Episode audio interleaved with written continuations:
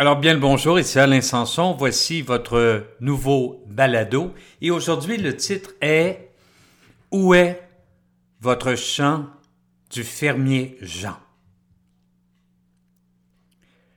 Parce que oui, le monde change.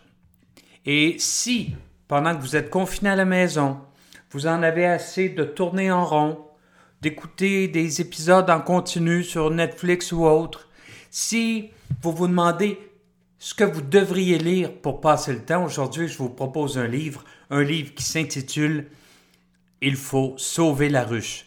C'est un livre que j'ai eu la chance de traduire il y a quelques années et qui présente une fable. Vous savez qu'on apprend tellement mieux avec des histoires, on apprend tellement mieux quand on reconnaît les personnages, quand on dit OK, celui-là dans mon organisation, c'est un pied plombé. Il veut pas s'adapter au changement. Ou celle-ci, Madame Bédard, c'est quelqu'un qui préfère euh, tout gérer et ne rien déléguer, etc.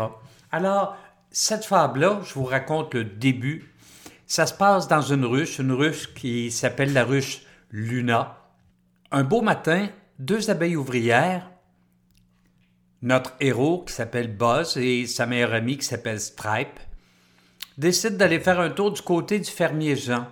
Le champ du fermier Jean, c'est un champ qui est laissé en jachère depuis des années. Il y a plein de belles fleurs sauvages et naturellement, c'est là que la ruche Luna s'approvisionne à 100% en nectar parce que c'est une ruche qui a des commandes.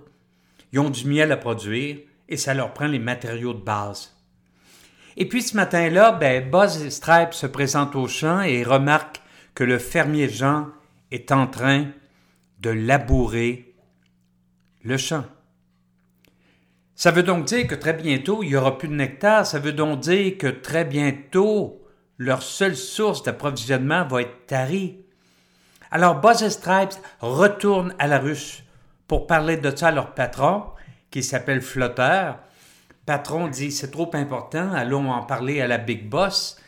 Et la Big Boss dans la ruche Luna, c'est pas la reine, parce que la reine est dans ses quartiers, elle descend jamais parler aux autres personnes.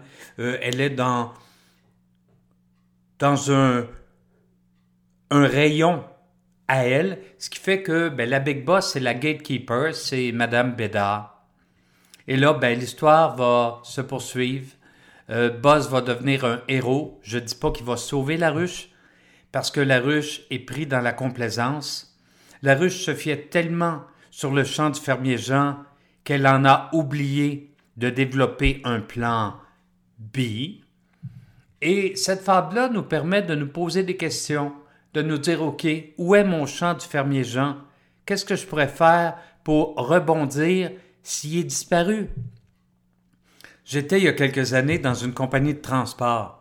Et pour eux, leur champ du fermier Jean, ben, c'était le personnel. Ils étaient tellement persuadés qu'il y aurait toujours des employés disponibles, qui en étaient venus à considérer les livreurs comme des gens qui sont facilement remplaçables. Et puis un jour, leur champ du fermier Jean est disparu. C'est un petit peu la même chose pour les exportateurs d'aluminium qui supposaient que le marché américain serait toujours bien ouvert et qui n'avaient pas prévu les tarifs compensatoires. Ça peut être aussi un, un commerce. Il y a combien de commerces présentement qui se fiait sur un achalandage continu, qui se fiait sur une clientèle qui viendrait tous les jours, alors que cette clientèle-là, on lui a dit de rester chez elle et on a fermé tous les commerces, à part quelques exceptions, dans un premier temps pour le 13 mars, dans un autre premier temps pour le début mai, et qui sait où ça va venir. Bref, on se fie sur des choses, on prend des choses pour acquis. C'est la même chose pour le cadre qui a un emploi et qui se retrouve soudainement chez lui, est-ce que l'entreprise sera là au retard? Est-ce qu'il a son plan B? Parce que, ne nous le cachons pas, après cette pandémie, les choses auront changé. Il y a des éléments qu'on prenait pour acquis ou qu'on pensait immuables. On se disait ça, ça ne changera pas, on peut compter ça pour tout le reste de l'avenir, et ces choses-là vont avoir été modifiées, vont même avoir disparu. Alors, qu'est-ce qui va faire que votre philosophie, votre culture va vous permettre d'aller de l'avant malgré ces changements?